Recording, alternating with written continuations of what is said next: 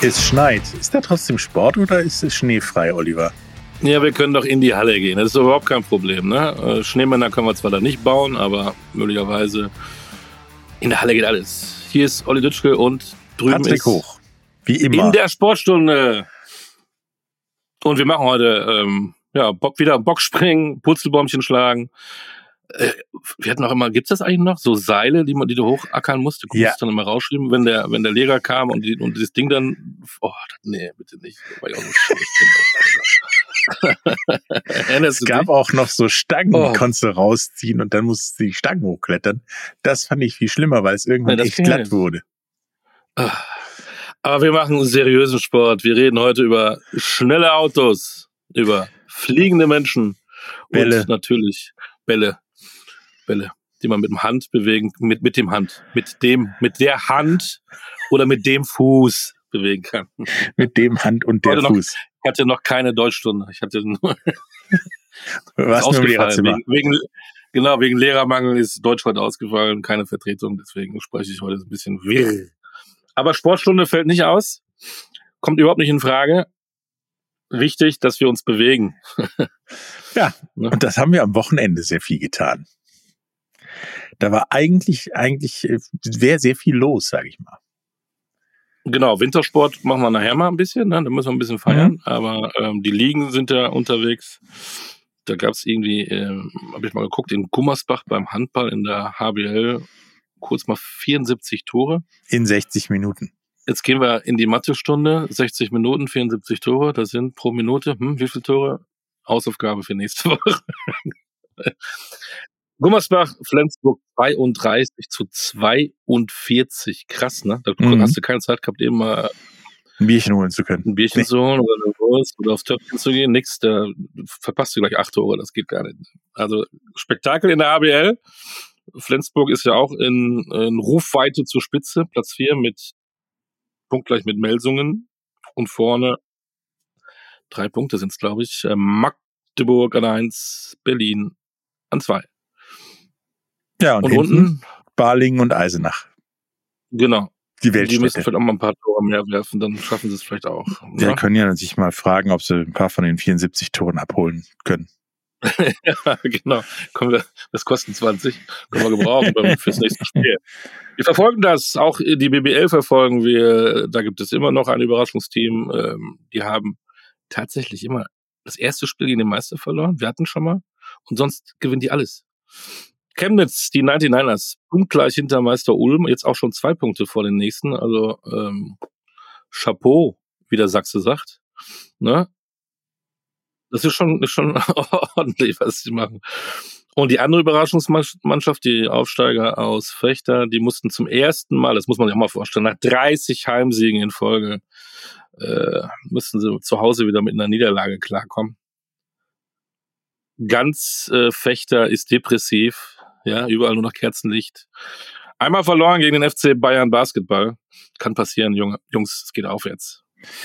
Gibt es eigentlich traurige Songs von Bob Marley? Ja. Rasta und so? ja, wird schwierig, Ach, genau. Ich weiß es nicht, ne? Zur Not, ich hätte jetzt gesagt, ein Tütchen und ein Bierchen, dann geht's wieder, dann Ja. sieht alles wieder gut aus, aber, Ein aber bisschen wir Rasta. hier Ja, ja. unseren Schüler und Schülerinnen natürlich nicht ähm, präsentieren. Also, und äh, der große Satz von letzter Woche, wenn eine Serie zu Ende geht, kannst du die neue schon wieder starten. Ne? Also, weiter geht's. Äh, Alba Berlin macht auch eine Serie, hat zum zweiten Mal hintereinander verloren. Da läuft's gar nicht so gut. Mittlerweile auf Platz 6 runter. Und unten sehen wir Kreilsheim. Und etwas überraschend, letztes Jahr noch Playoff-Team, die BG Göttingen. Ja, da ist irgendwie so der freie Fall gerade am Start in Göttingen. Habe ich Ja. den Eindruck. Hast du den Eindruck? Ja. Dann fahr da mal vorbei und guck dir das mal an, was da los ist, bitte. Ja, Fallschirm Aber nicht bei dem Wetter, nee, nee, nee, mit, mit äh, Eisklette und so bleibt mal lieber zu Hause. Apropos Eis, äh, was ein, was ein Übergang. Die DL, ja. Äh, da fliegen die nicht nur hin, weil es glatt ist, äh, sondern ähm, da fliegen auch die Trainer. Beim Traditionsclub bei Adler Mannheim. Und zwar so Jetzt haben sie ziemlich mal eben alle. den, ja, ja, eben den Cheftrainer Johann Lundskog, den Co-Trainer Jeff Hill und auch noch Sportmanager Jan-Axel Alavara eben kurz mal weggefegt. Und jetzt macht äh, Dallas Akins wird ausgesprochen, habe ich gehört. Nicht Akins, wie er geschrieben wird, Akins. Dallas Akins. Und der macht, weil er schon mal da ist, den Sportmanager gleich mit. Also praktisch. Einmal das mal komplette Paket feuern und das komplette Paket in einer Person einstellen. Person sozusagen, ne? Ich glaube, ein Co-Trainer hat damit gemacht. So, also alles alleine kann er auch nicht. So, da wurde aufgeräumt. Mal gucken, was es bringt. Ähm, Sportlich wurde auch aufgeräumt. Und zwar. Was ist, was ist in Berlin los eigentlich? Ja, da muss man mal kurz äh, gegen Iserlohn antreten und stolpert vom Thron sozusagen. Ja, die, die haben, glaube ich, jetzt dreimal zu Hause verloren. Seitdem der Trainer verlängert hat. Wir hatten es ja schon letzte Woche. In Berlin ist irgendwie der Wurm drin. Äh, seltsam, seltsam. Ja, aber die ersten, ersten beiden Tabellenplätze sind von äh, Traditionsmannschaften der DL gefüllt, nämlich Straubing und Bremerhaven. Genau. Also es ist ein Platzunterschied, aber ich habe mal geguckt, ein bisschen Erdkunde ist immer gut in der Sportstunde. Ähm, es sind, wenn du mit dem Auto fahren willst, es sind knapp 800 Kilometer. Ist ja gleich um die Ecke. Ja, da habe ich mir eh gefragt, die Bremerhaven, wenn die mal in den Bus steigen müssen, jedes Mal Auswärtsspiel, die haben 30 Auswärtsspiele in der regulären Season.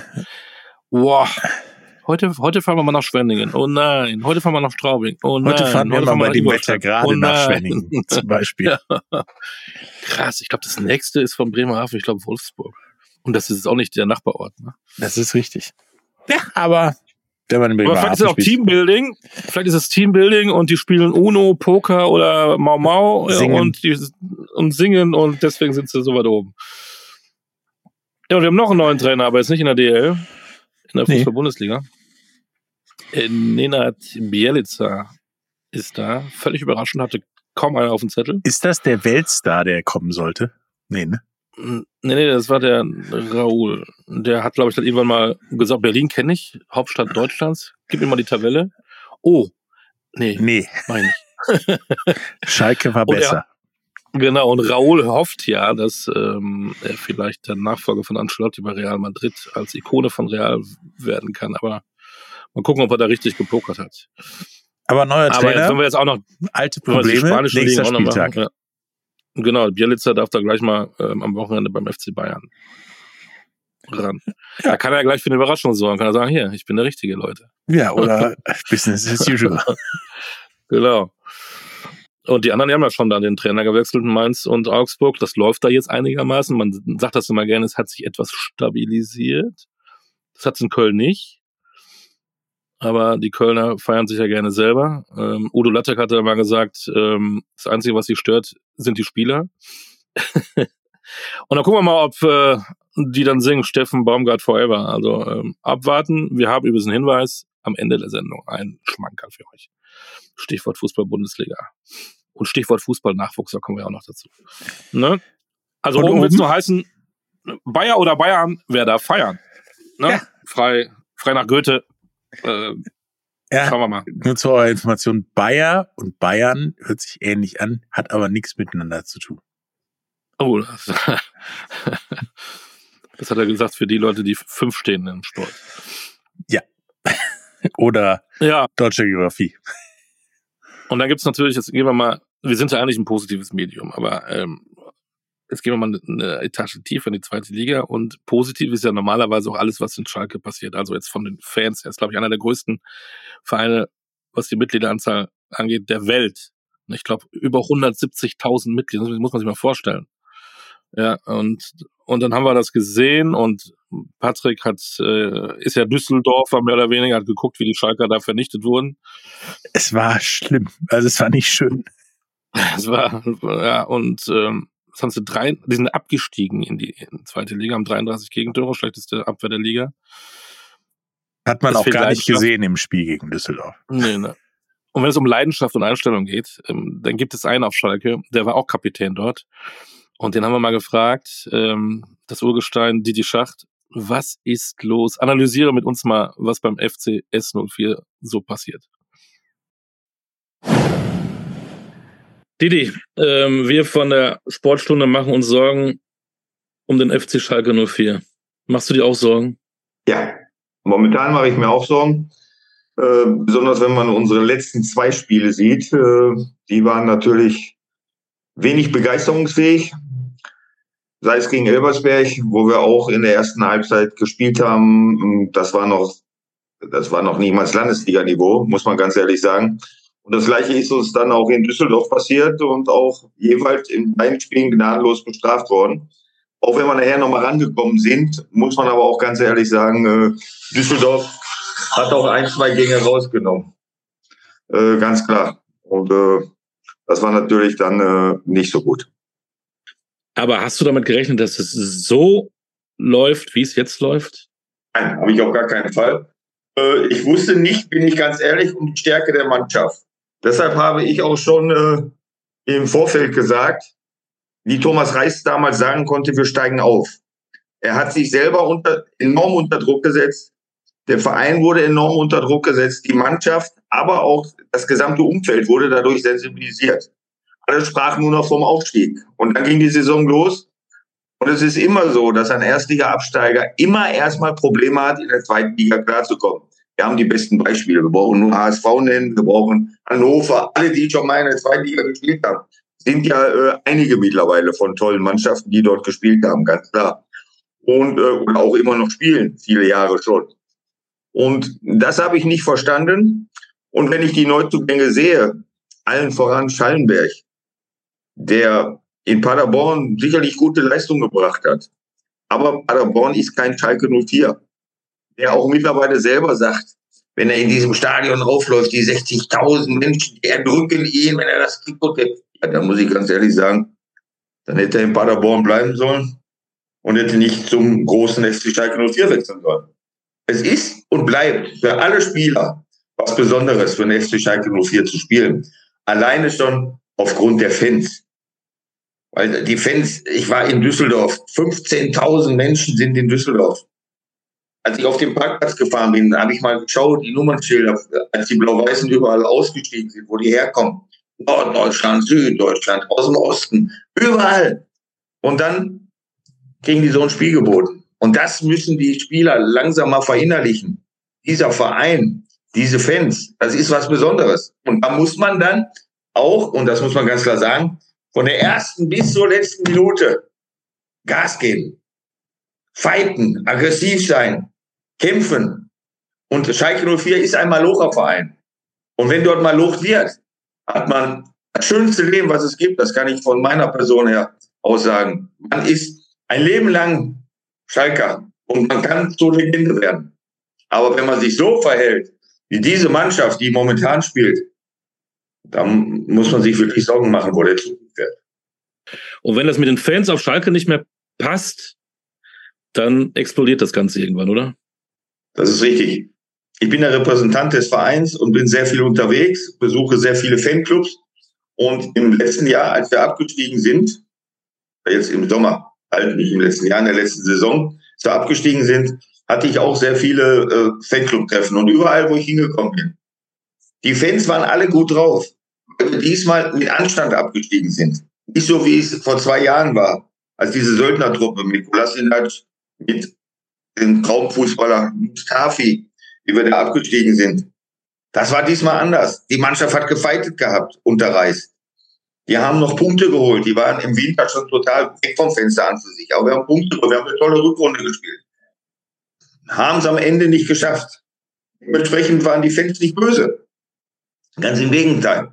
Euphorisch, haben sich auf die neue Saison gefreut, haben gesagt, wir geben der Mannschaft Zeit. Aber da bin ich wieder beim Thema, was ich vorhin dachte. Reis hat das so ein bisschen mit angeschnitten. Wenn Reis gesagt hätte, pass auf, wir haben 15, 16 neue Spieler. Ich muss aus dieser Truppe eine Einheit formen. Wir wollen oben mitspielen.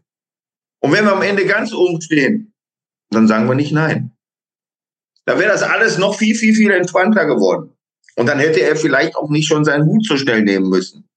Am Samstagabend haben die Ultras das Stadion verlassen haben gesagt, wir werden die Mannschaft nicht weiter unterstützen aus Protest für diese Leistung, die sie gezeigt haben. Ich habe dafür absolutes Verständnis, muss ich ganz ehrlich sagen. Die Jungs geben alle viel Geld aus, die Fans. Ob Männlein, ob Weiblein, ob Familie. Wenn ich das sehe, sei es im VIP-Raum, sei es auf dem, sei es im Fanblock, egal wo. Und das ist doch vollkommen verständlich. Die Leistung sehen wollen, dass sie eine Mannschaft sehen wollen, die von der ersten bis letzten Minute kämpft. Die fightet wenigstens. Dann verzeihen sie auch den einen oder anderen Fehler oder Fehlpass, wenn sie das sehen. Jetzt hat ja der Verein und die Mannschaft haben ja einen Brief an die Öffentlichkeit gesendet, dass sie Fehler gemacht haben in der Planung des Kaders, dass die Mannschaft, äh, gut, wir werden sehen, wie es sich auswirkt, ob es was bringt. Freitag, man munkelt, dass zuerst die Ränge leer bleiben sollen im Fanclub. Ich bin gespannt. Ich denke, in der jetzigen Phase müssen wir alle noch enger zurück, noch enger zusammenrücken, alle Schalker. Die Mannschaft braucht unsere Hilfe. Sicherlich frage ich mich manchmal auch, ob der ein oder andere auch die Qualität hat, um in der zweiten Liga zu spielen und besonders auch die Qualität hat, für den FC Schalke 04 zu spielen. Neuen Trainer gibt's ja schon mit Karel Geratz, wo ich mir die Frage stelle, wie gut kennt er eigentlich den deutschen Fußball? Speziell die zweite Liga in Deutschland, ist das dann auch der richtige Mann? Ich war überrascht am Wochenende, dass die gleiche Aufstellung war wie gegen Elversberg. Also das ist für mich in meinen Augen unmöglich gewesen, dass wir mit dieser Aufstellung gespielt haben. Viele haben, als sie die Aufstellung hörten, haben schon von vornherein gesagt, das Ding war schon, brauchen wir gar nicht weiter drüber nachdenken. Was ich überhaupt nicht verstanden habe, war, dass ein Mann wie Simon Terodde eingewechselt wurde und nicht mal von Anfang an gespielt hat auch. Dass Simon Terodde kein Einwechselspieler ist, ein Simon Terodde muss immer von Anfang an spielen. Simon braucht auch zehn Minuten, Viertelstunde, um ins Spiel reinzukommen. Und er war draußen. Das ist für mich so ein bisschen, auch ein bisschen Majestätsbeleidigung. Ja. Er ist Kapitän. Wir hatten ja in den letzten Jahren mit Danny Latzer schon einen Kapitän, der nicht gespielt hat. Und jetzt einmal haben wir mit Simon Terodde auch. Und Simon ist auch einer, mal auf den Tisch gehauen hat. Zu dem schauen alle rauf. Und er wird im Moment so ein bisschen demontiert, in meinen Augen. Stell dir vor, Schalke 04 geht in die dritte Liga. Was würde das bedeuten? Viele sagen, das ist dann das Ende. Ja, erstens, Schalke wird nicht. Das ist schon mal das alle. Wir werden auf jeden Fall drei Mannschaften hinter uns lassen. Auch wenn es ja. momentan nicht so aussieht, aber wir schaffen ja. das. Auch wenn es schon drei Punkte Differenz sind zumindest. Man darf das nicht außer Acht lassen. Die Spiele werden nicht mehr, sondern weniger. Ich kann es mir nicht vorstellen. Ich weiß auch nicht, welches Szenario dann eintritt. Obwohl, wenn ich unsere Schalke von den Fans her, wirst du, wenn du in der dritten Liga dreimal gewinnst, hast du auch wieder 60.000 Zuschauer. Man muss sich das mal vorstellen. Jetzt muss man gucken mit aller Macht, dass man in der zweiten Liga bleibt. Man darf da gar nicht drüber nachdenken, dass ein Verein wie FC Schalke 04 momentan um den Klassenerhalt in der zweiten Liga spielt. Und deshalb müssen wir gucken, und da müssen alle, wie ich vorhin schon sagte, an einen Strang ziehen, dass wir ganz schnell wieder in die richtige Richtung rudern. Aber alle. Didi. Und für dich natürlich auch, bleib gesund und alles Gute. Danke für deine Zeit. Sehr gerne. Alles Gute, Glück auf. Glück auf. Ja. Ich, ich glaube, den musst du mal in die Kabine schicken. Der, wenn du zu Didi sagst, äh, sag mal was über Schalke, dann Hammer. Und er hat übrigens auch mehr gesagt, auch über den äh, Sportdirektor, über den Trainer weiterhin. Hört euch das, kann, kann, das kann, ich kann nicht mehr reden. Das komplette Interview bitte an. Es ist äh, Unterhaltung pur und ähm, wenn einer Herzblut hat für einen Verein, ist es Didi Schacht für den FC Schalke 04. Ja, und als die Ultras das Stadion verlassen hat, hat man zwei Tore geschossen. Mal drüber nachdenken. hm. Schauen wir mal, was beim FC Schalke noch so weitergeht. Wir verfolgen das auch in der Sportstunde natürlich. So, jetzt bist du dran. Ja, von Liga 2 zu nicht Liga 1, sondern zur Formel 1. Denn da hatten wir am Wochenende das Saisonfinale einer Saison, die eintöniger nicht hätte sein können. Und da habe ich mich doch tatsächlich mal mit Kevin Scheuren vom Podcast Starting Grid darüber unterhalten, wieso, weshalb, warum die Saison so eintönig war und wie das denn vielleicht nächstes Jahr aussehen könnte. Hallo, ich habe mir mal Kevin Scheuren hierher geholt von Starting Grid Podcast, um über die Formel 1 und was da 2023 so los war und 2024 los sein wird zu reden. Hallo. Hi, grüß dich. So, 2023 Formel 1 Saison. Die hat uns so gefühlt ja schon seit Silvester begleitet und wird uns noch bis gefühlt nach Weihnachten begleiten. Ähm, also ist es immer Formel 1, ist es nie nicht Formel 1, so ungefähr. aber es war doch schon relativ eintönig dieses Jahr. Ja, es war ein anstrengendes Jahr auf jeden Fall. Ähm, wie du schon richtig sagst, es geht ja quasi am 1.1. los und hört am 31.12. auf, wenn man, wenn man all die News, all die Entwicklungen, Testfahrten, Autopräsentationen und so mit reinzieht. Da war das schon ein sehr langes und anstrengendes Jahr, was auch bedingt dadurch ist, dass es eben wenig Spannung gab. Ähm, das ist halt was, was zur Formel 1 dazugehört. Ich glaube, das, das ist einfach so. Es ist in der Geschichte der Formel 1 immer vorgekommen, dass es Teams, Fahrer gab, die dominanter waren als die anderen. Wenn dann aber jemand so dominant ist wie Max Verstappen dieses Jahr, dann ist das ganz, ganz zäh irgendwann, weil du hast keine große Hoffnung, dass da wirklich jemand mal dazwischen schießen kann und sagen kann, okay, ja, ähm, der ist jetzt wirklich ein Konkurrent, nicht mal sein eigener Teamkollege war das ja, äh, in den meisten Fällen dann ab einem gewissen Zeitpunkt, ich glaube Baku, also im Juni war im Grunde genommen die Messe gelesen äh, in Richtung in Richtung Formel 1 Weltmeisterschaft für Max Verstappen und dann wird's immer länger und immer länger. Einen Sieg haben wir ja von einem anderen Team gehabt mit Ferrari in Singapur, ähm, Carlos Sainz.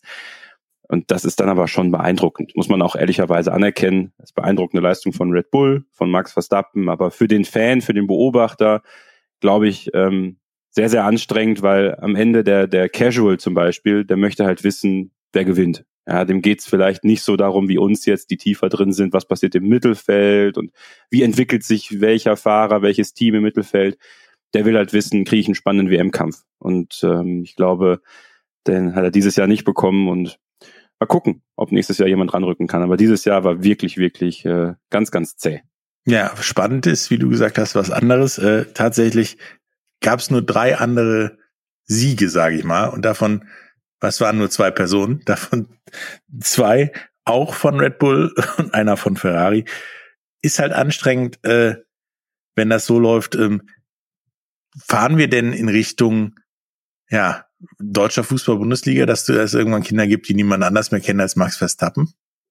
Na, das dachten wir ja bei Lewis Hamilton auch. Also ich glaube, das ist, ähm, wie ich schon sagte, einfach Teil des Geschäfts. Ähm, es ist nun mal so, dass Red Bull das beste Auto hingestellt hat. Das ist in der Fußball-Bundesliga ein bisschen anders, wie ich finde, weil im Endeffekt ähm, finde ich immer eine Möglichkeit ist, dass ein anderer deutscher Meister wird, äh, weil im Endeffekt viel mehr zusammenkommen muss. Das in der in der Formel 1 muss auch viel zusammenkommen, das will ich so nicht sagen. Ähm, aber wenn in der Formel 1 einmal so eine Stärke abgesteckt ist, dann ist es unheimlich schwer für die anderen, gerade wenn wir einen Reglementwechsel haben, wie vor zwei Jahren, wo das aerodynamische Reglement komplett auf links gedreht worden ist und keiner wusste, wie funktioniert das mit dem Ground-Effekt-Autos? Also ganz kurz zur Erklärung für die, die jetzt nicht regelmäßig Formel 1 gucken. Der Abtrieb wird über den Unterboden generiert. Da gibt es Venturi-Kanäle, kleine Kanäle, die die Luft zusammenpressen und im Grunde genommen das Auto an die Straße pressen. Früher war das sehr viel mit den ganzen Flügelchen hier und da, links und rechts. Habt ihr vielleicht mal gesehen. Sehr, sehr äh, spektakulär sah das an vielen Autos aus. Und Red Bull hat es einfach extrem gut gemeistert. Die haben mit Adrian Newey, ähm, das ist ja ein, wirklich ein, ein Design-Gott in der Formel 1, muss man sagen, der schon viele tolle Autos hergestellt hat, beziehungsweise konzipiert hat. Ein Riesenvorteil, den die Teams erstmal aufholen müssen. Aber das Schöne ist, ähm, dass dieses Reglement jetzt erstmal stabil bleibt. Bis 2026 haben wir keinen Reglementwechsel äh, nicht aerodynamisch und ähm, auch nicht an den Motoren. 2026 wird es dann nochmal ein bisschen anders sein. Das heißt, wir können uns darauf freuen und das ist die große Hoffnung, die wir alle haben, dass bis zur Saison 2025 noch mehr Teams aufschließen werden auf Red Bull und wir spätestens dann meiner Meinung nach einen WM-Kampf haben könnten, der um die vier, fünf Teams mit beinhaltet, weil ähm, ja, es ist ähnlich wie mit einem iPhone. Irgendwann ist das iPhone ausentwickelt äh, und dann, dann kannst du noch Nuancen irgendwie äh, hinzufügen als, als Klassenprimus sozusagen, ja, weißt du, wie ich meine? Und ähm, so geht's bei Red Bull auch. Also die Entwicklung bei den anderen Teams wird natürlich steiler sein als die bei, bei Red Bull insgesamt. Also ist jetzt quasi Red Bull ausentwickelt oder auf dem kurz vor dem Ausentwickelt sein und der Rest baut jetzt nach. Das ist eine gute Frage tatsächlich, ne? weil wie viel kannst du noch hinzufügen? Weil die Basis ist so gut beim Red Bull, ist halt die Frage, verschlimmbesserst du irgendwas, wenn du jetzt irgendwie was ganz Elementares noch anfasst? Du könntest es tun, du könntest theoretisch äh, noch was ganz anderes daraus entwickeln, aber da wäre man ja schön doof, wenn man das machen würde, wenn man die Basis dann irgendwie verlässt. Ähm, deswegen ist die, ist, ist, ist die Potenzialkurve der anderen Teams ist wesentlich steiler und wesentlich äh, höher als die von Red Bull, die halt im Grunde genommen mit dem, was sie jetzt haben, weiterentwickeln und im Grunde eigentlich, wenn ich das jetzt so aus meiner laienhaften Sicht von außen sehe, spätestens 2024, Ende 24, Anfang 25 auf so einem Plateau sein müssten, wo es im Grunde genommen nur noch darum geht, wer schließt jetzt am meisten auf? So war es ja bei Mercedes auch irgendwann. Wer schließt jetzt am meisten auf? Damals war es eher das Thema Motor, kleinere aerodynamische Nuancen, die noch entschieden haben, so rund um 2019, 2021. Aber jetzt geht's halt wirklich darum, dass die anderen Teams klotzen müssen, äh, um, um zuzusehen, dass sie diesen Rückstand, den sie aktuell haben, aufholen können. Wird das in absehbarer Zeit passieren oder werden wir weiter Max Verstappen kennen und danach erstmal nicht viel? Also ich glaube nicht, dass 2024 sich großartig was ändern wird. Ich denke, da wird Red Bull auch weiterhin mit Max Verstappen, weil es einfach der Fahrer ist in der Formel 1, äh, das Ganze dominieren. Vielleicht nicht mehr in der Extreme wie dieses Jahr. Nächstes Jahr haben wir ja 24 Rennen tatsächlich. Also ich kann mir nicht vorstellen, dass Red Bull nächstes Jahr tatsächlich nochmal 23 dieser Rennen gewinnen wird. Also das war schon eine einzigartige Leistung diese Saison. Auch 1000 Führungsrunden von Max Verstappen, das hat auch noch keiner erreicht in einer Saison. Und trotzdem hoffe ich einfach, dass dieses Aufholen passiert, weil du hast schon die absehbare Zeit angesprochen. Wie gesagt, 2025 würde ich mir einfach wünschen, dass wir, dass wir wirklich einen aktiven WM-Kampf haben bis zum Ende der Saison, wo, wo Fahrer Max Verstappen äh, Paroli bieten können. Aber für 24 würde ich jetzt nicht die größte Hoffnung machen wollen, dass äh, irgendjemand anders als Max Verstappen von den Kids da draußen als Formel 1 Weltmeister bekannt ist.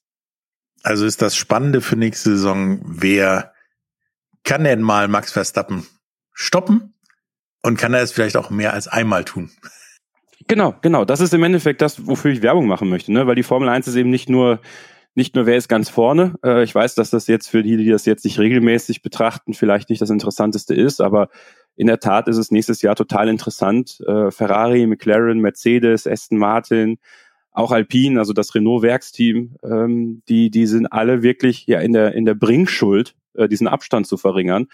Und da haben wir wirklich was Spannendes, weil es wird sich echt so eine Art Positionskampf entwickeln, wer direkt hinter Red Bull im Grunde genommen die, die zweite Geige spielen kann und wer aber auch schon ja, sich mal so ein bisschen an die erste Geige, nämlich an Red Bull ranwagen kann, ne, um das Orchester so ein bisschen umzustellen 2025. Also äh, ich, das könnte tatsächlich, was das angeht, sehr, sehr spannend werden. Und was wir auch hoffen können, ist vielleicht, dass Sergio Perez, also der Teamkollege von Max Verstappen, weil es ist ja ähnlich wie bei Mercedes damals, als Nico Rosberg äh, gegen Lewis Hamilton unterwegs war noch, dass die größte Konkurrenz aus dem eigenen Team kommen kann. Ne? Weil das ist das gleiche Material. Da würde ich mir wünschen, dass Perez einfach noch ein bisschen mehr Konstanz wieder hinbekommt, was er zu Beginn der Saison meistens schafft. Und dann bricht es irgendwann zusammen. Und ähm, da hoffe ich einfach drauf, dass er das nächstes Jahr ein bisschen besser hinbekommen kann. Also gucken wir einfach mal, wer am nächsten an Red Bull und Max Verstappen ranrutschen kann. Freut mich, äh, mit dir da wieder drüber reden zu können nächstes Jahr. Danke für die Einladung, Patrick. Hat mich sehr gefreut. Natürlich haben wir auch noch ein bisschen länger geredet und zwar äh, auch noch über den Rennkalender Formel 1 jetzt sein muss oder nicht und wie man dazu stehen kann. Äh, in den Shownotes gibt es die lange Version dieses Interviews und äh, war sehr interessant, was da noch kommt. Es gibt ja auch ein Formel 1 Jubiläum, wusstest du das? Das wäre? 40 Jahre Formel 1. Hä? Es gibt die Fernsehsendung. Damit bin ich groß ah. geworden. Peter Illmann, Kai Böcking, Ingolf Lück. Ja. ja haben wir darauf gewartet. In den 80er Jahren, 83 ging's Und los. der komische Formel Hund. 1. Hatten den Hund? Ja, ja im, im, Logo und so. Ja, ja, also Formel 1 hat Jubiläum. Jetzt haben wir auch Musik ein bisschen und Kultur wieder verkauft.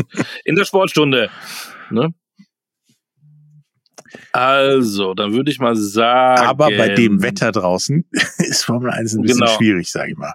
Kommen wir doch zum Wintersport, ne? Und ähm, das hat sich doch gut äh, ange angelassen. Man konnte sich gut ansehen. An, wie heißt das? Das hat sich gut angetan. Wie nennt sich das? Angelassen. Heute.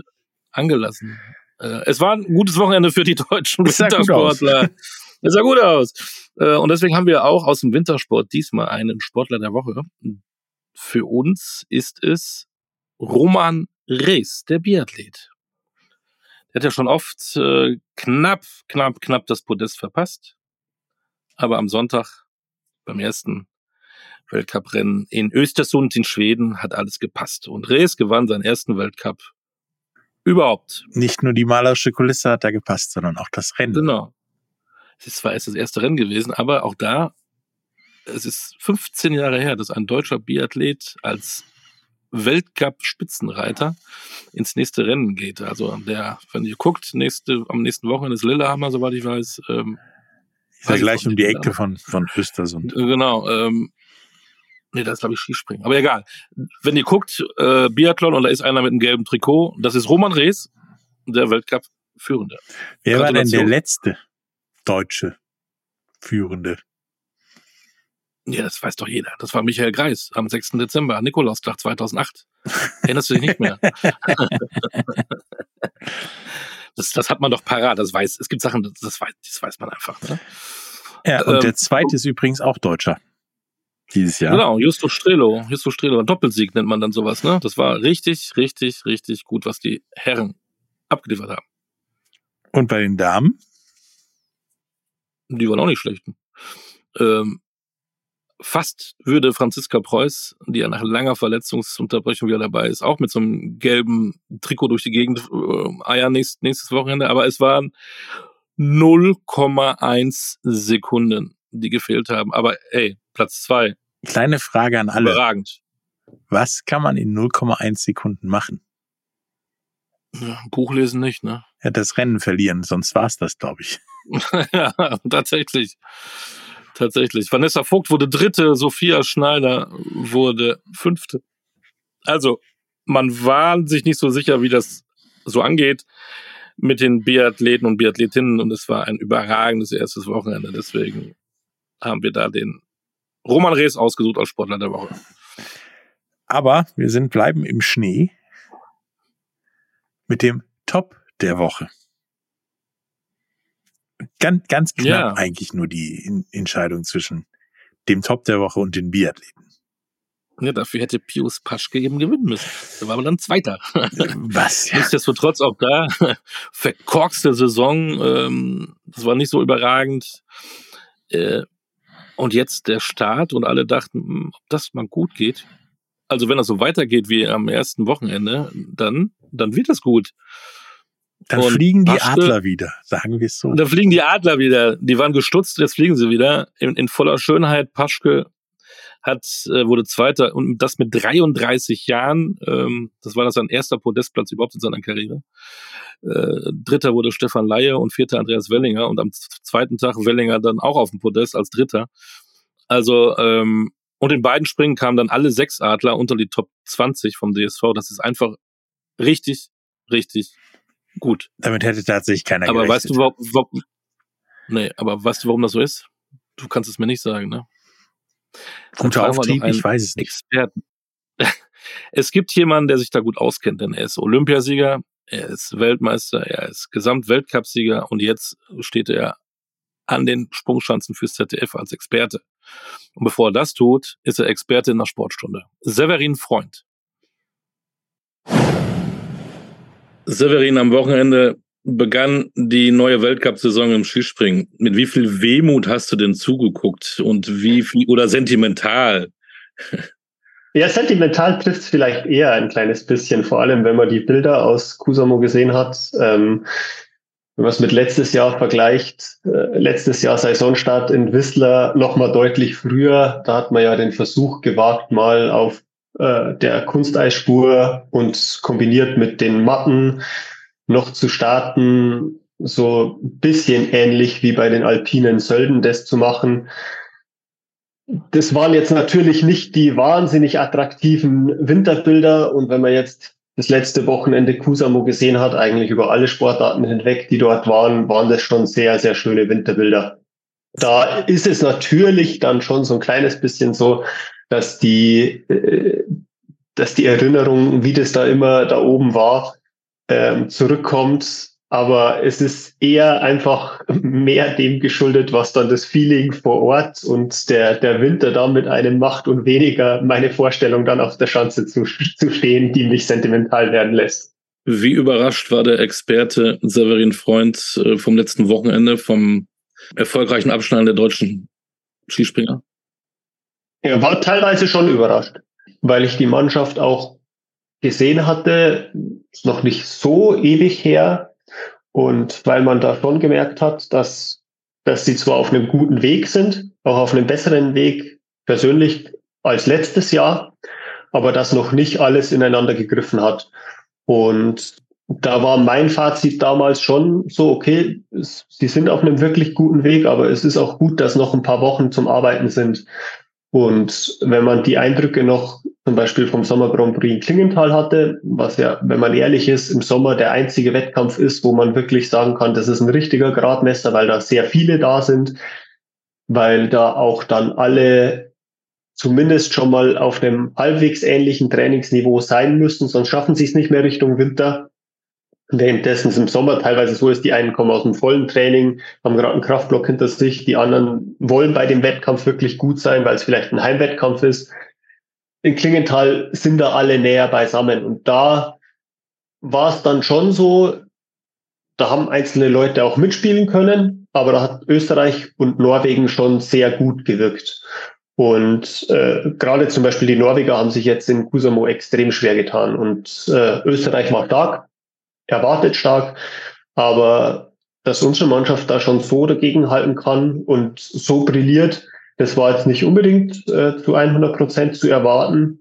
Es ist mega schön, weil wenn du so reinstartest, dann löst natürlich gleich mal relativ viele Probleme und, und viele Knoten. Man hat es in der Vergangenheit, äh, in der vergangenen Saison gesehen, was das machen kann, wenn der Start gleich mal schwierig ist, weil du dann eigentlich von Woche zu Woche versuchst, dich hinzukämpfen und deshalb nicht einfach mal mit zwei Trainingstagen und dann stellen wir ein, zwei Sachen um äh, und dann läuft's wieder, funktioniert. Zumindest nicht, wenn es in der ganzen Mannschaft so krank. Deswegen wird es auch jetzt extrem spannend zu sein, was macht jetzt zum Beispiel die polnische Mannschaft. Also Infekt, den sie vorher gehabt haben, hin oder her, die waren schon wahnsinnig weit weg. Und die waren teilweise vor allem, obwohl es gar nicht so wahnsinnig schlimm ausgesehen hat, wahnsinnig weit weg. Und das ist dann eigentlich noch das größere Problem. Wenn du offensichtliche große Fehler siehst und dann kassierst du 15 Meter, dann ist es das eine. Aber wenn der Sprung vielleicht einfach nur nicht so dynamisch aussieht oder, oder, oder einfach nicht ins Fliegen kommt und du kassierst 15 Meter oder mehr, die Technik aber jetzt nicht ganz aus der Welt aussieht, dann hast du ein größeres Problem. Und deswegen war es für die Deutschen war es ein super Auftakt. Und trotzdem muss man sagen, es war ein Weltcup jetzt mit zwei Wettkämpfen. Es war ein Start auf einer Schanze, die, wenn man das Spektrum der Weltcup-Schanzen abbilden würde, sicher nicht im Durchschnitt liegt, sondern am einen Extrem ist. Und deswegen wird man schon auch noch mal ein, zwei Wochenenden rumgehen müssen, lassen müssen, um dann wirklich mal ein erstes Fazit zu ziehen. Es gibt einen, der ist 33 Jahre alt, der heißt Pius auch noch. Der ist eigentlich, wenn ich das mal so despektierlich sage, mehr am Ende seiner Karriere als am Anfang. Und springt, nachdem er so lange im Weltcup ist, jetzt zum ersten Mal aufs Podest mit 33 Jahren. Jetzt kommst du. Erklär mir das. Ja, es ist, äh, es hängt erstmal damit zusammen, dass es ein äh, Alter gibt, das auf dem Papier steht und dann gibt es ein gefühltes Alter. Und beim Pius ist das gefühlte Alter sicher nicht 33. Ähm, Pius ist relativ spät überhaupt erst in die, in die Weltcup-Mannschaft gekommen, war in der Kinder- und Jugendzeit, war sehr, sehr gut, hat aber dann eine Phase durchgemacht, wo diese BMI-Regel gekommen ist und wo dann auch die Viehkürzungen wenn du unter Gewicht X bist, bis in den Jugendbereich mit runtergezogen worden sind. Und da hat er wahnsinnig viel Skilänge von einem Jahr auf das nächste verloren, weil er einfach ein Jahr älter war und dann quasi in die Jugendwettkämpfe mit reingekommen ist. Und das hat ihn für ziemlich lange Zeit aus dem Konzept gebracht, weil das gerade im Jugendbereich hast du dann einfach Fälle, wo Kinder, die passen einfach nicht in die BMI-Regel rein die sind im Wachstum, die sind dann halt gerade in dem Moment sehr leicht und müssen dann auf einmal oder mussten damals noch, mittlerweile gibt es auch Einschränkungen, mit sehr, sehr kurzen Skiern springen und ab einem gewissen Zeitpunkt funktioniert Skispringen nicht mehr. Und dann kannst du technisch machen, was du willst. Die Physik kannst du nicht austricksen. Und deswegen hat es bei ihm sehr lange gedauert, auch wenn er immer das nötige Zeug hatte, aber deswegen ist es umso spektakulärer, dass er sich so durchgesetzt hat, dass er so einen langen Atem hatte.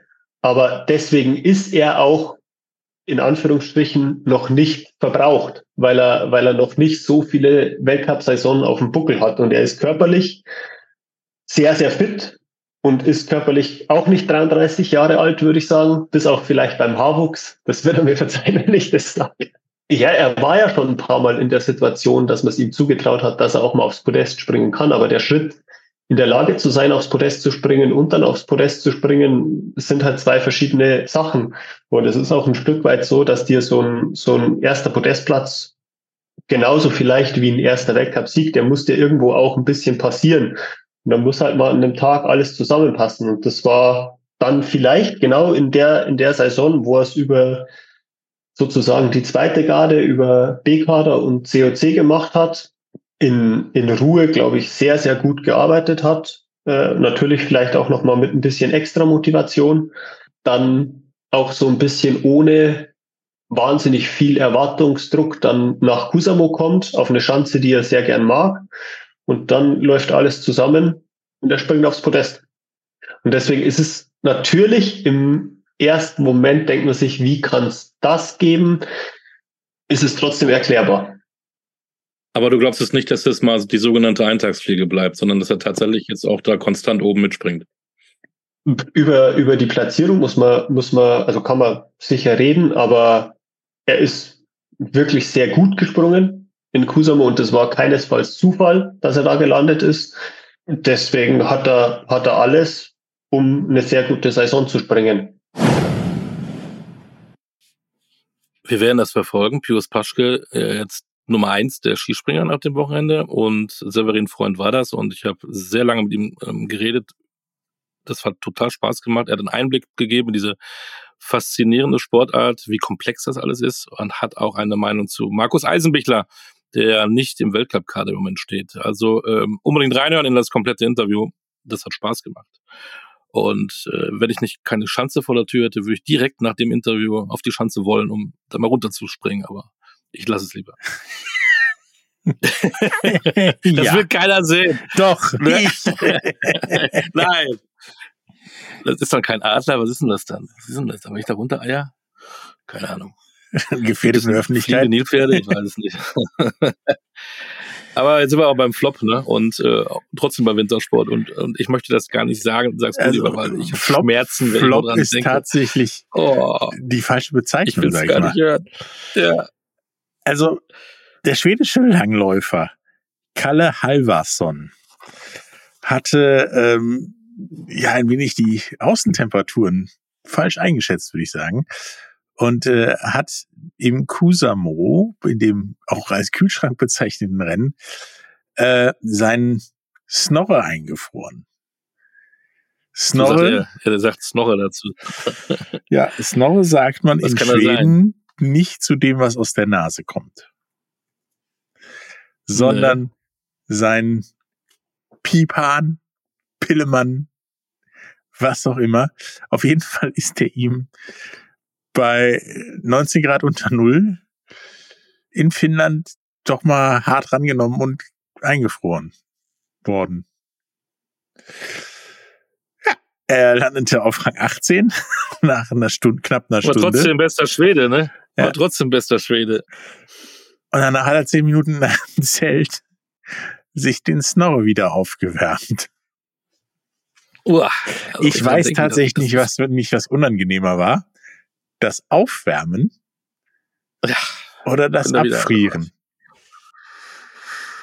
Ja, wir sind ja nicht in Bio, wir sind in der Sportstunde, aber der Gedanke, nicht schön. Aber es aber geht alles noch und er ist noch da, der Snorre genau. und voll funktionsfähig. Er hat ihn nicht verloren. Und da sind wir uns bei uns am zweiten Flop der Woche. Das ist auch eine Geschichte, äh, wir reden über die erste Damen-Basketball-Bundesliga. Also nicht über irgendwie Kegeln, äh, Kreisliga, sondern erste Damen-Basketball-Bundesliga. Spiel äh, der Lions aus Halle gegen Göttingen. Die haben verloren, 64 zu 71. Aber ist ja erstmal. Ja, aber man hat den Punkte geklaut. Einfach so. Keiner weiß, wo die also sind, die, tatsächlich. Nach Angaben der Hallenzerinnen äh, hatte Elea Gaba einen Korbleger erfolgreich ähm, abgelegt und zu 15 zu 12 Führung getroffen. Das haben sie auch per Video dann eingereicht. Ist im Livestream keiner, zu sehen. Hat aber, kein, hat aber keiner, keiner äh, auf dem Spielberichtsbogen äh, oder auf der Anzeigentafel. Doch, auf der äh, Anzeigetafel stand es ja einige Sekunden. Stimmt, und dann ist es wieder, genau, dann irgendwie wieder, wieder gelöscht, ja. Und dann waren die irgendwie so konsterniert, dass sie dann nach 0 zu 9 einen Negativlauf hatten und das deswegen auch das Spiel verloren haben. Das hat die aus dem Konzept gebracht, hat der äh, Sportdirektor Mario Zukowski gesagt. Äh, kann ich auch verstehen. Wo sind unsere Punkte? Wer hat die geklaut? Hast du die gefunden? Naja, jetzt ich mein, da irgendwie. Bin mal gespannt, was daraus wird, ne? Äh, aber erinnert mich ein bisschen an das Phantomtor im Fußball bei Thomas Helmer, aber. Ja, das war ja sogar physikalisch erklärbar. Genau. Irgendwie. Wird man dann festgenommen, wenn man den, den Dieb findet, der zwei Punkte geklaut hat? Vielleicht liegen die auch in ja, der Halle irgendwo unter der Bank oder so, wer weiß. Also der eine hat ein, hat ein Geschlechtsteil, was sehr kalt geworden ist, die anderen verlieren ihre Körbe, ihre Punkte. Krass, krass, krass. Lass uns wieder auf den normalen Sport gehen, lass uns vom Basketball in, zum Handball gehen. Wir blicken voraus. Ne? Die Handball-WM der Frauen startet. Und genau. äh, wir hatten ja den Kollegen Bundestrainer schon mal, äh, Markus Gaugusch, gesprochen, damals vom Tag des Handballs. Und jetzt haben wir ihn gefragt zur WM in Skandinavien. Ähm, nimmst du dann auch den Rechenschieber mit? Ich habe eben mal geguckt, wenn man nur Olympia jetzt mal im Kopf hat, Platz sieben bei der WM ähm, würde reichen, vielleicht aber auch Platz zehn. Äh, hat man sowas im Kopf oder auch da wieder, ähm, nee, damit beschäftigen wir uns nicht, wir versuchen jedes Spiel zu gewinnen, dann erübrigt sich das ja sowieso.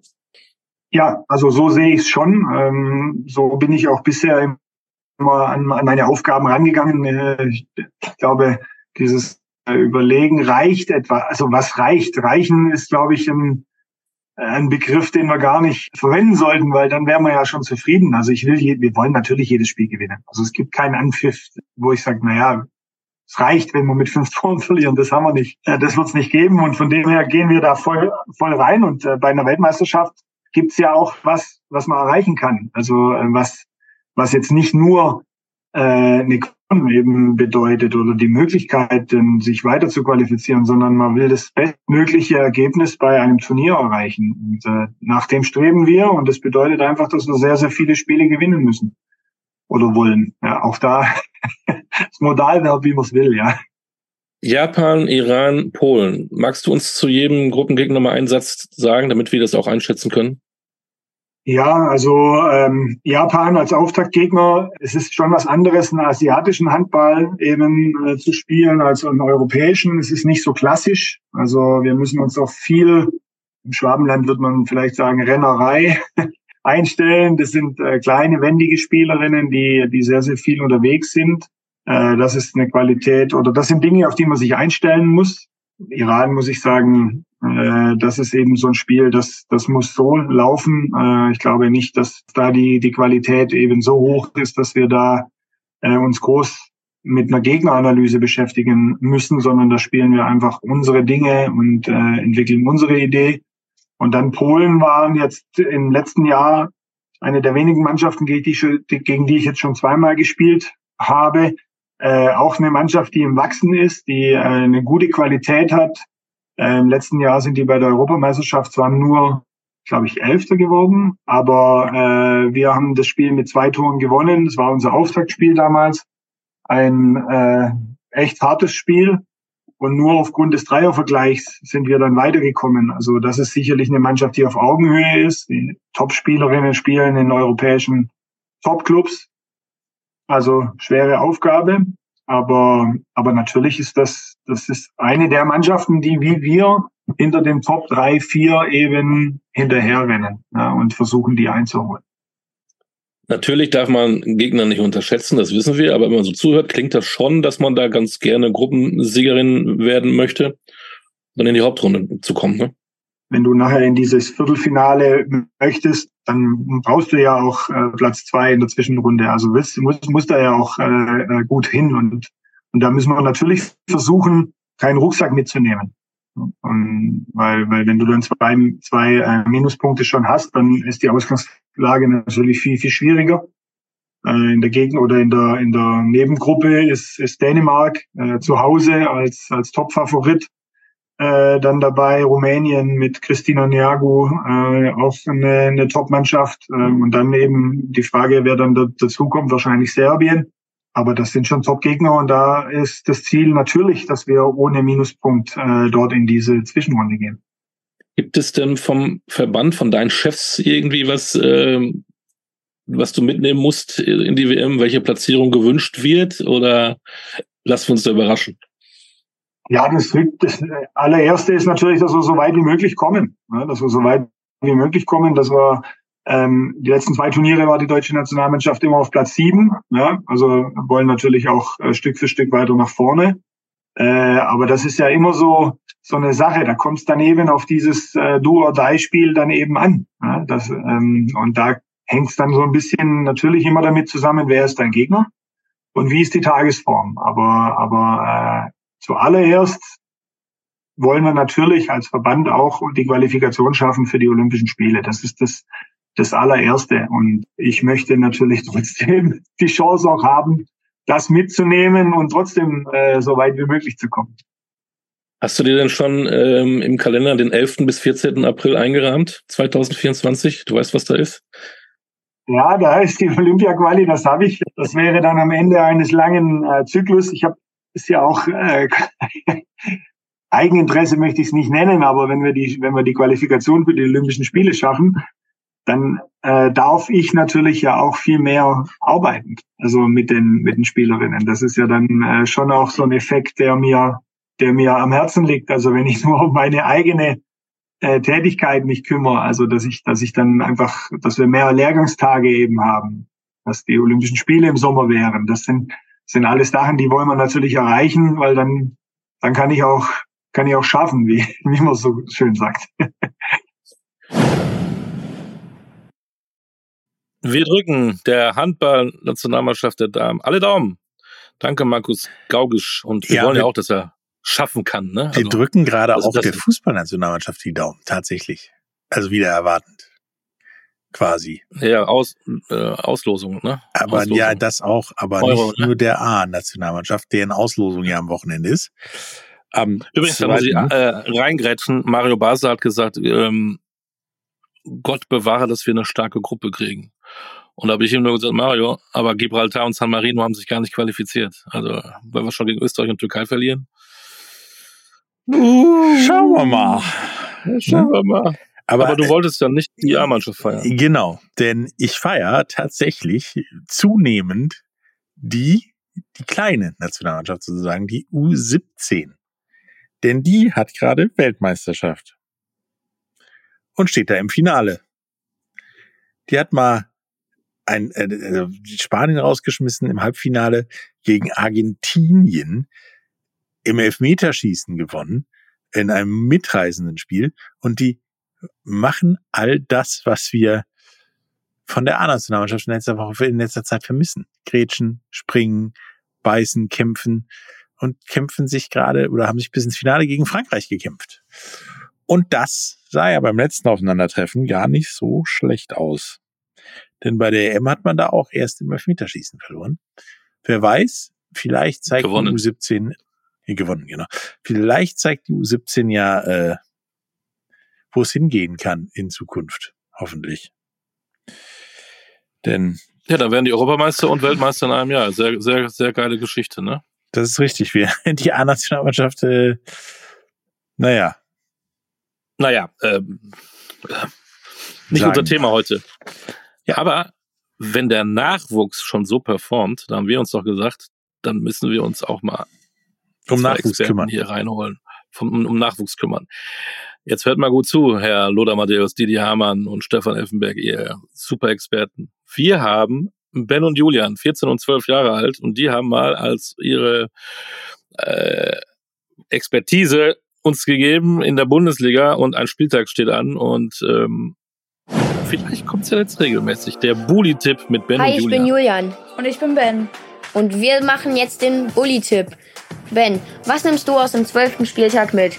Also, für mich eine große Überraschung. Der Königstransfer Alejandro Grimaldo von Leverkusen. der hat schon sieben Tore gemacht und er ist Abwehrspieler. Das ist echt krass.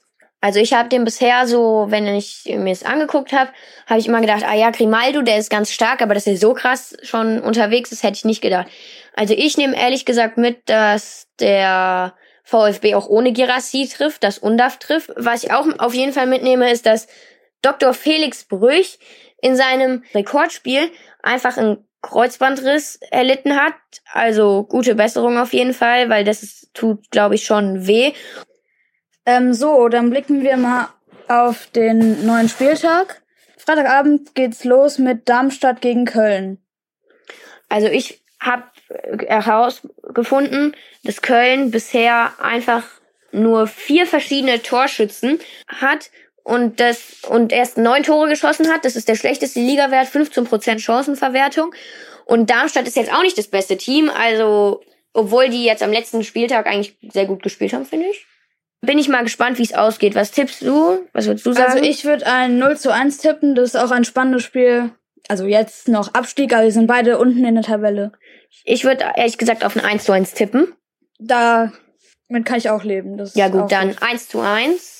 Dann am Samstag spielt Bayern gegen Union. Das wird auch spannend. Da freue ich mich schon drauf, auf den neuen Trainer Nenad Bielica. Aber der hat direkt eine schwierige Aufgabe mit Bayern. Ehrlich gesagt tippe ich auf ein knappes Spiel. Na, obwohl, so knapp wird's gar nicht. Ich würde auf ein 3-1 für Bayern tippen. Ja, da Okay. gehe ich mit. Danach Leipzig gegen Heidenheim. Also, das denkt jetzt jeder für so einen Kantersieg für Leipzig. Aber wenn ich ehrlich bin, tippe ich 1 zu 0 für Leipzig. Die werden sich schwer tun, aber die werden gewinnen. ja, na, ich würde 2-0 Ja, Wir gut, dann glauben, dass, wir glauben, dass Leipzig gewinnt. Dann Gladbach gegen Hoffenheim. Da sind beide Vereine, da weiß man, also es geht ja, so eine, bergauf und bergab. ich würde ehrlich gesagt auf ein 3 zu 2 für Hoffenheim tippen. Ja. Dann Bochum gegen Wolfsburg. Ähm, da hat- würde ich auf Wolfsburg tippen, weil die sind momentan auch Ja, relativ ja. gut in Form. Vor allem ähm, der Wind im Sturm. Aber Bochum ist zu Hause an Anne Kastrober. Ist, sind die auch relativ gut. Da würde ich ehrlich gesagt auch auf einen knappen Sieg tippen, würde ich so 1-2-0 tippen. Wobei die lang nicht mehr zu Hause gewonnen haben. Das Aber bedenken. trotzdem, ja, bedenke ich. Ich denke, die werden auch diesmal nicht gewinnen. Aber trotzdem, der Riemann ist trotzdem eigentlich ein sehr guter Keeper, finde ich. Ich würde ein 2 zu 1 für Wolfsburg tippen. Ja, gut, kann ich mit leben. Stuttgart gegen Bremen, da ist fraglich, ob Girassi wieder in der Startelf spielt oder ob wieder Undaf spielt. Also wenn Undaf und Girassi spielen, das kann witzig werden. Stuttgart das zweite Mal, Samstag um 18.30 Uhr. Ich würde ehrlich gesagt auf ein klares 3-0 für Stuttgart tippen. Ich wäre bei einem 2-0, aber ja. Ja gut, dann 2-0. 2-0 Stuttgart gegen Bremen. Dann Mainz gegen Freiburg. Am Sonntag. Äh, Freiburg bisher besser, aber Mainz hat halt Chancenverwertung nicht so gut, hat man ja gegen Hoffenheim gesehen. Was würdest du da tippen? Also ich würde ehrlich gesagt einen Sieg für Mainz tippen, weil Freiburg ähm, ist auch am Donnerstag international dabei und das ist schon eine harte Belastung für sie. Und deswegen würde ich ein 1 zu 0 tippen. Da kann ich, da kann ich auf jeden Fall mit leben. Ich hätte jetzt eigentlich eher so einen knappen Sieg für Freiburg getippt, so ein 2 zu 1, aber 1 zu 0 für Mainz kann ich mit leben. Wo man auch ein bisschen dazu sagen muss, dass ich auch so ein ganz bisschen schon so Mainz-Fan bin. Und aber 1-0, ja, nehmen wir. Dann Leverkusen Dortmund für mich das Topspiel. Auf Ähm, jeden Fall. das Also, Wird, das wird echt spannend. Leverkusen denke ich, dass die wieder gewinnen. Also gegen Dortmund ist schon schwierig, aber also das ist schwer, weil die Dortmunder sind in dem einen Spiel spielen die Larifari und in dem anderen Spiel sind die wieder richtig gut dabei. Ich würde ehrlich gesagt auf ein 3 zu 2 tippen, aber ich weiß nicht für wen, ob für Leverkusen oder für Dortmund. ich würde Leverkusen sagen, weil die momentan echt gut in Form sind und Dortmund manchmal Schwächen hat, wie du das gesagt hast. Ja, dann 3 zu 2 für Leverkusen. Dann das letzte Spiel des Spieltags am Sonntag. Augsburg gegen Frankfurt. Das ist ein, ja, weiß man nicht viel. ich würde ehrlich gesagt auf ein 1 zu 1 tippen, weil die Eintracht am Donnerstag schon wieder gefordert ist. Ja, und bei der, bei der Eintracht geht's auch auf und ab. Also, ich als Eintracht-Fan würde leider auch 1 zu 1 tippen, weil Augsburg momentan gar nicht so schlecht sind. Ja, das war's. Bis zum nächsten Mal. Mal sehen, ob wir gut getippt haben. Zurück zu Patrick und Olli. Ja, schauen wir doch mal, ob die mehr Ahnung haben als du, ich, der Loda und so weiter. ja. Wenn wir mal checken, ne? Und dann gibt's Noten hier für Ben und Julian in der Sportstunde. Wir schauen mal. Gut, dass wir beiden nicht gegen die tippen, das wäre wahrscheinlich dann doch peinlich. Das ist richtig.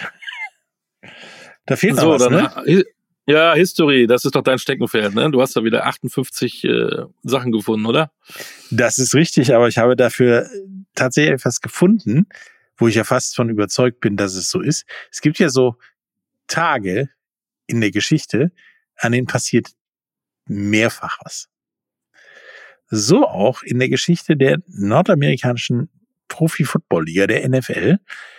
Und zwar am 27.11.1939 gab es einen Spieler namens Ernie Nevers, seines Zeichens Fullback. Der hatte die meisten Punkte eines Einzelspielers in der Geschichte der NFL, nämlich, jetzt kommt's, 40. In einer Zeit, wo man als Punktemachender alles selber machen musste, nämlich auch einen Extrapunkt, machte er sechs Touchdowns und vier Extrapunkte. So. Duplizität der Ereignisse 1966, auch am 27.11., gab es die meisten Punkte eines Teams mit 72, der damals nach Washington Redskins gegen die New York Giants, ja, beim offensichtlich Sieg gegen die New York Giants. Wie wir sehen, auch in der Geschichte gibt es immer wieder so Knotenpunkte, wo vielfach Geschichte passiert. Also nächstes Jahr am 27.11. werde ich American Football spielen und es, es wird historisch. Ja, wir wissen aber nicht, wann El Bundy äh, seine vier Touchdowns in einem Spiel gemacht hat. Der hat nämlich auch Fullback gespielt, wie Ernie Nevis. Gucken wir mal, was da kommt nächstes Jahr am 27.11. In den Kalender mal eingetragen. Da werden wir das beobachten. So, das war's für heute, würde ich sagen, ne? Ja. Ähm, ihr müsst ja nicht nur am Wochenende die erste Kerze anzünden, sondern ihr geht bitte auch in die Hallen, unterstützt die Sportler oder in die Arenen draußen, aber bitte warm anziehen. Nicht, dass euch da was einfriert. Der Snorre. Stichwort schwedischer Langläufer, der Snorre. Ne, also warm einpacken ähm, oder macht selber ein bisschen Sport, geht ja auch. Ne, dann ihr wisst, ähm, der Dezember ist ein Monat, da gibt's viel Gebäck, viel Schokolade, die Weihnachtsgans, ne, so von wegen. Muss schon mal vorab weg. Ich will ja, ich will ja nichts sagen. Jeder ist dafür sich selbst verantwortlich. Auf jeden Fall müsst ihr nächste Woche wieder hören. Dann haben wir wieder eine Folge der Sportstunde. Und dann sind wir wieder mit einem vollen Programm dabei. Und gucken mal, was Ben und Julian so, unsere neuen Experten, getippt haben. Und wie, wie richtig sie waren, oder nicht? Wie richtig sie waren. Vielleicht kriegen sie ja eine zweite Chance. Schauen wir Wer mal. weiß. In diesem Sinne, ne, bleibt sportlich, passt auf euch auf, bleibt gesund. Bitte kein Syndesmoseris, keine Adduktorenverletzung. Und Oder Snorre Freeze. eingefrorenen Snorre oder Snorre Freeze. Also macht's gut. Bis dann. Schönen Tschüss. ersten Advent. Bye bye.